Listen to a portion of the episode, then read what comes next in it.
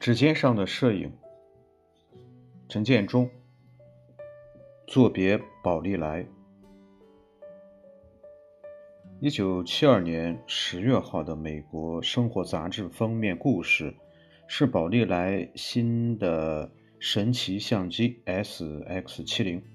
同样在这期的社论里，杂志看好了尼克松再度当选的可能性。这一年。美国在深陷越战泥潭多年和经济面临困境的焦虑中，期待着变化。世界也在动荡中创造着丰富多彩的流行文化。那年也是中国的农历鼠年。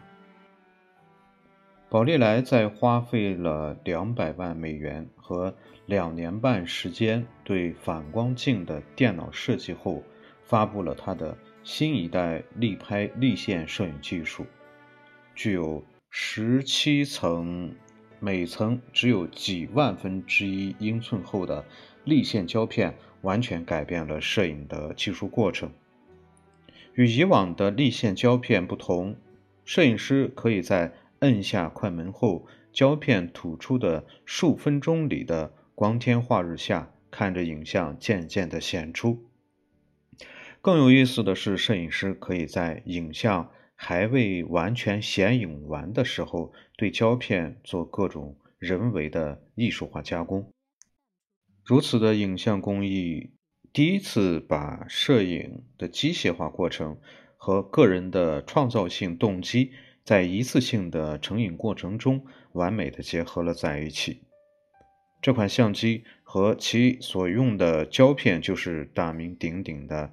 S X 七零和 Time Zero，从此宝丽来成了流行文化的道具，也成了一些摄影大家的创作工具。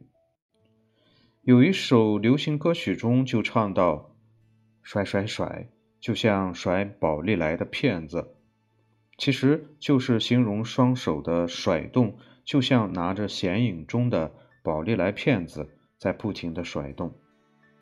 安迪沃霍尔、沃克埃文斯、安德烈科特兹等都用宝丽来创作过大量的纪实影像。宝丽来为此还专门设立了一个非正式的艺术家赞助项目，向那些杰出的艺术家们无限制地提供宝丽来相机的胶片。宝丽来的成功和魅力也引来了同行的追随。柯达也推出了它的立拍立线相机，相机的奇异造型和结构设计曾被讥讽为是设计师的酒后杰作。宝丽来为了保住其在立拍立线摄影领域的霸主地位，与柯达展开了一场专利大战。最终，柯达以失败告终。柯达的立拍立线摄影在摄影史上成了昙花一现的奇葩。几乎没有留下任何值得回忆的影像，却留下了几个值得玩味的相机。摄影自从诞生以来，就一直被从阿波罗的圣殿里挤进挤出。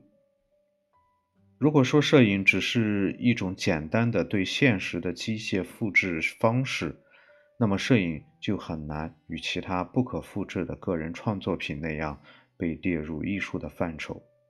这也是本雅明把摄影列为机械复制时代的艺术，从而有别于经典意义里创作艺术的根据。摄影的最终成因，因为机械性的复制特征而产生了与原创者创意性脱节的可能。当摄影进入到数码时代，这种脱节的可能性就更加明显了。因为数码的无失真和无限量复制性，更使摄影从是否为艺术的高坡徘徊中滑向了大众流行文化媒介的山小。反观宝丽来 SX 七零的一次成像，其单一的影像元件和影像的不可复制性，似乎符合了作为艺术品的技术特征，而其影像在显影过程中的可修改性。又给影像在成为作品前的艺术创作提供了可能性，作为艺术的影像，在成型为作品时，便是一幅单一的、不可复制的视觉艺术品。这也是众多艺术家痴迷于它的原因之一。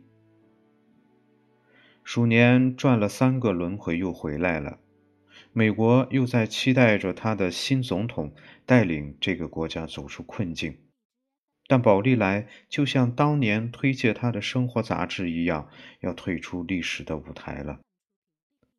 摄影也从一个机械复制时代的艺术，进化成了数码克隆与传播时代的妖术。宝利来的告别，给艺术留下了一个遗憾。也给机械复制时代艺术的终结压上了最后一根稻草。